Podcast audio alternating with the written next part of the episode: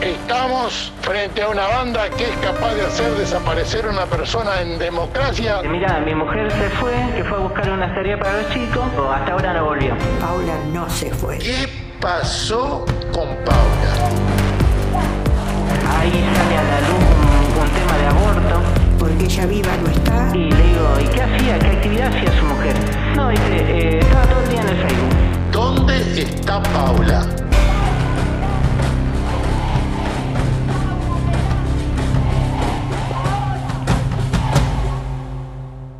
Es 19 de septiembre de 2011. Paula Perazzi lleva un día desaparecida. Su padre Alberto fue hasta Puerto General San Martín, a la casa de su amigo Gabriel Estrumia, para pedirle la dirección de una conocida suya, a donde Paula dijo haber ido. Me voy directamente a hablar con la señora. No, acá no estuvo. Acá no, no estuvo, yo no hablé con ella.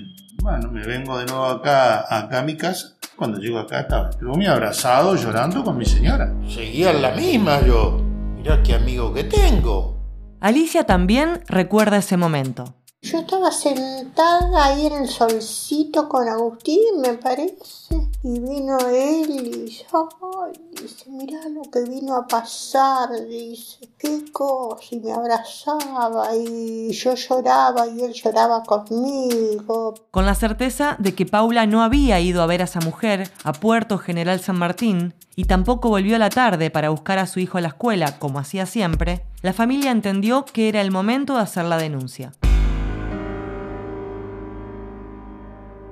A las 19.20, cuando ya habían pasado casi 24 horas, Alberto y su yerno Rodolfo fueron a la comisaría primera, ubicada en la unidad regional 17 de San Lorenzo. Para poder radicar la denuncia necesitaban una foto de Paula. Fue el amigo de la familia, Gabriel, quien se la alcanzó. Trajo una foto, esa foto primitiva que está la mano. Ella está sentada y hay una mano acá arriba así. Esa es la mano de él en el cumpleaños de los, de los 40, que estuvimos invitados en Aldao. Ya en la comisaría, en la unidad regional 17, ahí me alcanza la foto. En la foto de la que habla Alberto, Paula se ve feliz. Tiene el pelo lacio, castaño claro, debajo de los hombros, ojos color verde y delineados, los labios pintados de color rosa perlado, con una leve sonrisa.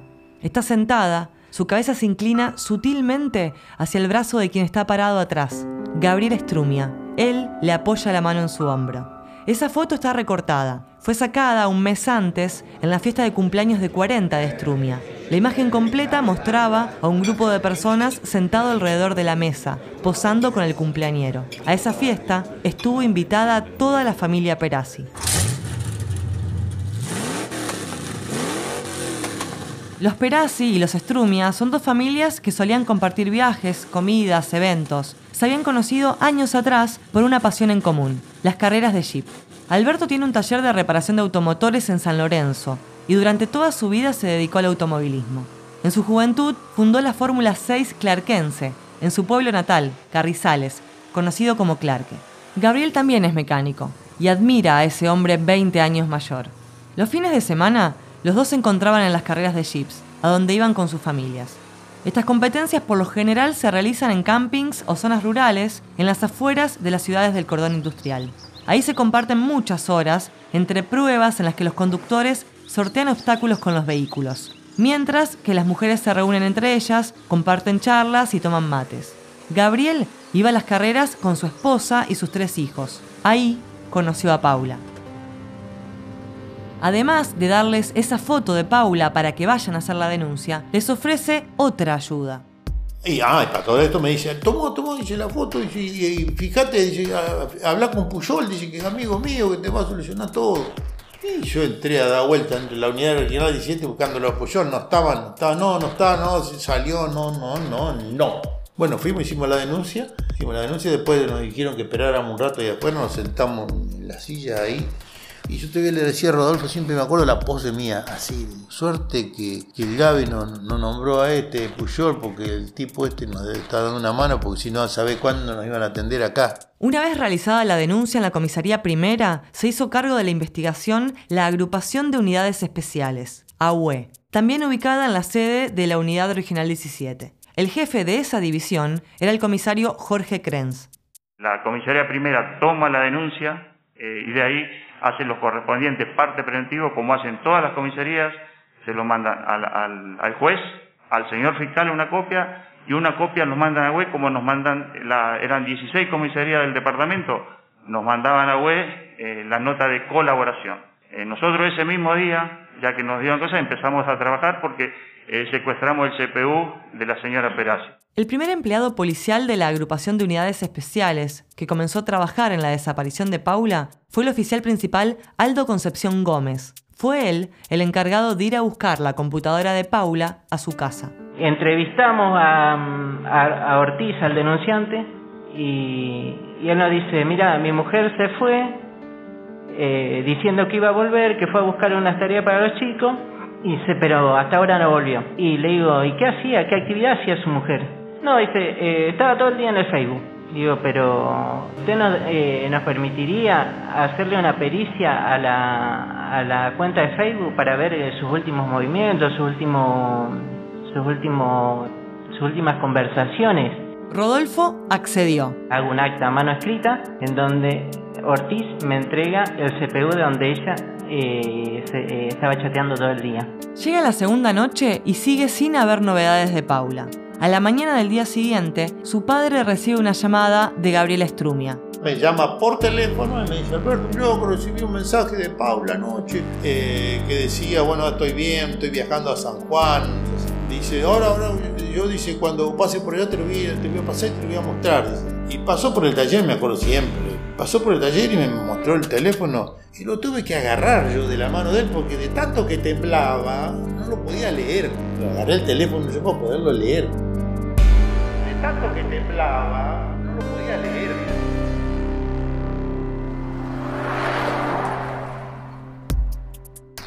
Alberto vuelve a la unidad regional 17, ahora junto a Strumia. En la oficina de la agrupación de unidades especiales los atiende el sargento Gabriel Godoy. Bueno, llegan los dos, Alberto me presenta a Strumia como amigo de él y que me muestran un teléfono Nextel donde le había llegado un mensaje que supuestamente era Paula, dando aviso que no la busquen, que estaba bien y que había viajado a la, a la ciudad de San Juan. Los mensajes que Strumia muestra en su celular llegaron en varias partes. El primero a las 3.45 de la madrugada del martes 20 y el último a las 8.44 de esa misma mañana. Unidos, los textos decían, Desde hoy estoy sola. Nadie más me molesta. Perdón, sos muy bueno. Estoy llegando a San Juan. Porfi, no lo comentes, ¿ok? Los mensajes no llevaban ninguna firma y no salieron del celular que siempre usaba Paula, sino de otro con un número que terminaba en 414, que nadie de su familia conocía. Celular en mano, Strumia fue interrogado. Lo que sigue es tomar la declaración. Ese es toma declaración a Strumia por el mensaje y qué contacto él tenía con, con Paula. O sea, por qué le habían enviado un mensaje a él y no al padre, a la familia, hermana, lo que sea. Era llamativo decir por qué a él. Se le tomó declaración, él negó toda relación con Paula. Ese día, cuando se le tomó declaración, Strumia agregó que a veces Paula chateaba por Facebook con su hijo mayor, Nicolás, que por entonces tenía 15 años. Por eso la policía fue a su casa y secuestró una computadora. Paralelamente, se conocieron los primeros resultados de las pericias realizadas sobre la computadora de Paula, que el oficial Aldo Concepción Gómez había secuestrado al otro día de la desaparición. De esa computadora pudimos obtener muchos datos. Ella está buscando pasajes para ir hacia el lado de Barranca, hacia el lado de, de Coronda, de Galvez. También ahí sale a la luz un, un tema de aborto. En Argentina, en 2011 y hasta el 30 de diciembre de 2020, era ilegal que una mujer se realice una interrupción voluntaria del embarazo, por lo que miles fueron presas. Las condiciones inseguras de la clandestinidad generaban que muchas de estas prácticas terminen con graves secuelas o la muerte. Según un estudio de la organización LADFEM, publicado antes de la legalización del aborto, en Argentina se realizaban aproximadamente 54 interrupciones del embarazo por hora, 1.300 por día, alrededor de 450.000 por año.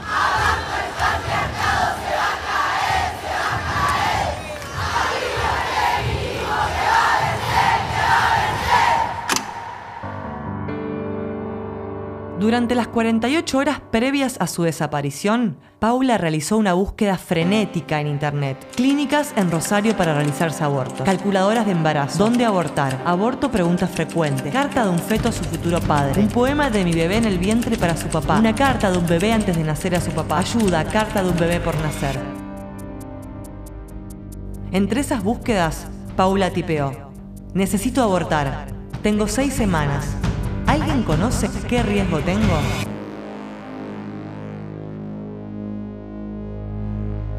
Es martes 20 de septiembre de 2011. Paula no está. ¿Dónde está Paula? Una producción de Agar Blau Makarov y Flavia Campeis, con el apoyo de la Universidad Nacional de Rosario, Radio UNR y Revista Late. La producción del guion fue asesorada por José Mateucci y Martín Parón. La edición de sonido fue realizada en el laboratorio sonoro por Gisela Macedo. La música original la compusieron y editaron Julieta Ciasi, José y Francisco Mateucci.